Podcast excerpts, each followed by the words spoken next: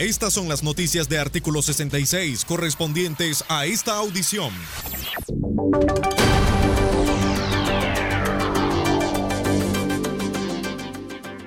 Hoy es miércoles 25 de marzo de 2020.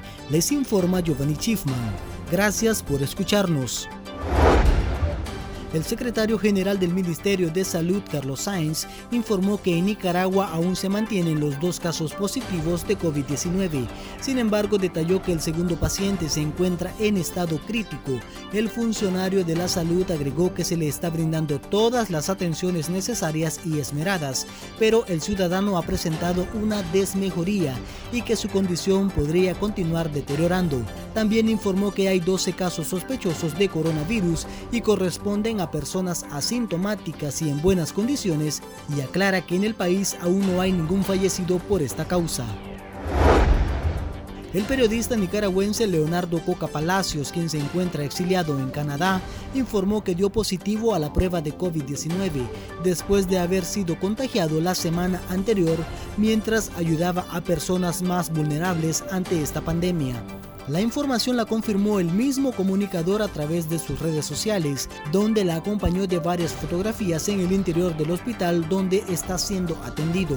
Coca Palacios está con buena actitud mientras pasa el proceso y afirma que su espíritu guerrero le permitirá vivir.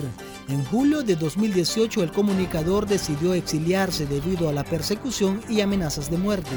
Ese día cruzó la frontera de Costa Rica para luego viajar a Estados Unidos y posteriormente a Canadá, donde actualmente reside.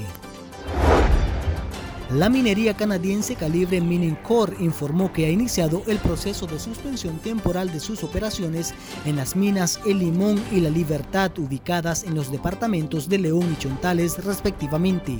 Las autoridades de la compañía detallaron que se encuentran realizando el proceso legal con el Ministerio del Trabajo a fin de obtener la autorización para la suspensión temporal de sus minas.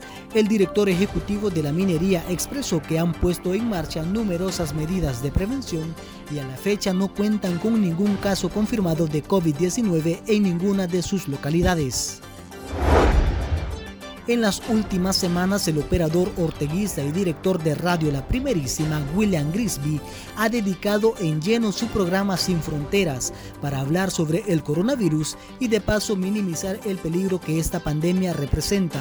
El propagandista dijo que este virus es el ébola de los blancos y los ricos.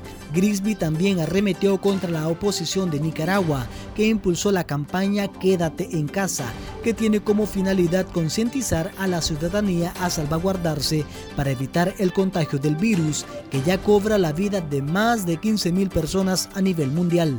Escuchemos parte de sus declaraciones. El coronavirus COVID-9 es el ébola de los ricos, de los blancos y de los ricos. Se les salió de control, jamás esperaron que ocurriera esto. Y se, y se están muriendo los ricos, incluyendo ahí el presidente, el expresidente del Real Madrid, Lorenzo Sánchez, eso se murió el presidente de un banco en, Portugal, se murió.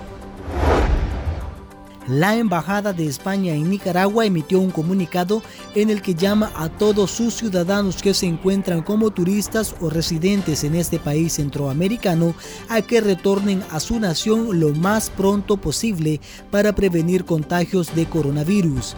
Las autoridades de relaciones exteriores del gobierno de Pedro Sánchez afirman que esta disposición se debe que ante un posible brote de COVID-19, las conexiones aéreas podrían complicarse, dificultando a los españoles que se encuentran en Nicaragua poder retornar y esa situación los expondría a que se contagien.